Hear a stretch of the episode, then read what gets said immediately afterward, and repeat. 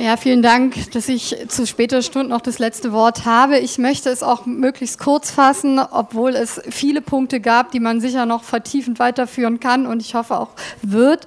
Als allererstes möchte ich mich herzlich bedanken, vor allem an die Gäste, an die Diskutanten, die hierher gekommen sind ähm, an die Veranstalter, an die Übersetzung, insbesondere unseren internationalen Gästen, die eine lange Anfahrt auf sich genommen haben, um mit uns über das Thema Naturschutz und Menschenrechte zu sprechen und ihre Sichtweisen darzulegen.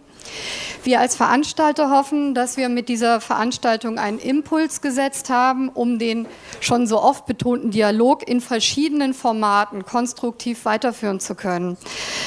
Was die Veranstaltung sicherlich gezeigt hat, ist, dass es einen großen Bedarf gibt, dass die verschiedenen Akteure in ein Gespräch gehen und für die unterschiedlichen Herausforderungen Lösungsansätze entwickeln.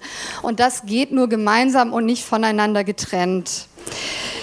Ich möchte hier auch noch einmal hinweisen auf ähm, die UN-Leitprinzipien für Wirtschaft und Menschenrechte. Gerade im Diskurs um Abbau von Rohstoffen, ähm, der Laszlo von Forum um Umwelt und Entwicklung hat es genannt, werden Menschenrechte sehr stark betont. Und ich würde es mir wünschen, wie es auch Pazifik aus dem Kongo geschildert hat, dass Menschenrechte auch beim Naturschutz in einen stärkeren Fokus geraten. Die UN-Leitprinzipien sind für international tätige Unternehmen und Organisationen aufgesetzt worden, damit regelmäßige Auswirkungen ihrer Arbeit auf Menschenrechte untersucht, Prozesse und Maßnahmen etabliert werden, die zum Schutz der Menschenrechte beitragen.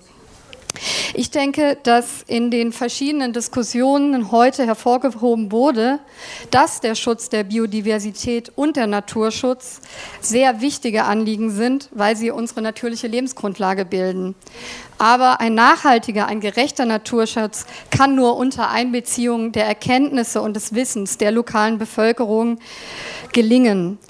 Und daher auch der dringende Appell nochmals, Naturschutz kann nur unter Teilnahme der lokalen Gemeinschaften mitgedacht und implementiert werden.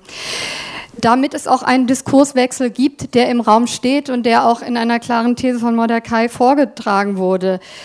Er sieht kein Umdenken im momentanen Diskurs. Ich hoffe sehr, dass wir dazu beitragen, dass dieser Diskurswechsel tatsächlich stattfindet.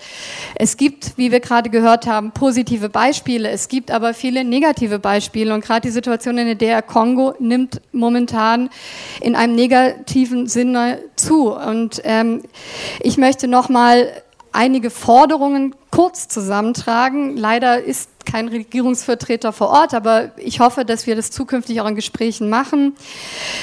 Die Betonung liegt auf ähm, der finanziellen und organisatorischen, logistischen Unterstützung der lokalen Bevölkerung in der Schutzgebiets- oder Territorien der Völkerfinanzierung, die stärker berücksichtigt werden muss. Das heißt, viel stärkere Mittel für die Stärkung der lokalen Ebene und nicht im Sinne von Tagegeldern, sondern tatsächlich dem Bedürfnis angepasst. Warum braucht jemand ähm, den, beispielsweise die Gebiete. Warum, was bedarf es der lokalen Bevölkerung, die vormals in den Gebieten gelebt haben und jetzt nicht mehr? Die Implementierung von Beschwerdemechanismen für lokale Gemeinden, Stakeholder sind enorm wichtig. Der WWF hat es schon angedeutet. Im Falle von Kahusi Bege haben wir gesehen, es gibt leichte Ansätze, aber sie müssten viel stärker werden. Auch eine Präsenz der deutschen Durchführungsorganisationen vor Ort, um den Herausforderungen und Konflikten, aber auch Erfolgen einen, einen direkten Eindruck zu erlangen, ist stärker gefordert, sowie eine stärkere Evaluierung der bestehenden Projekte samt seiner Probleme und Konflikte anstelle der Implementierung neuer Territorien der Völker um nochmal auf die menschenrechtlichen Prüfungen zu kommen. Ich denke, es ist auch notwendig, rote Linien zu definieren. Was ist eine rote Linie? Und was passiert vor allem bei der Überschreitung dieser roten Linien? Was passiert mit Partnern oder Kooperationen, wenn man sieht, es kommt zu vermehrten Menschenrechtsverletzungen?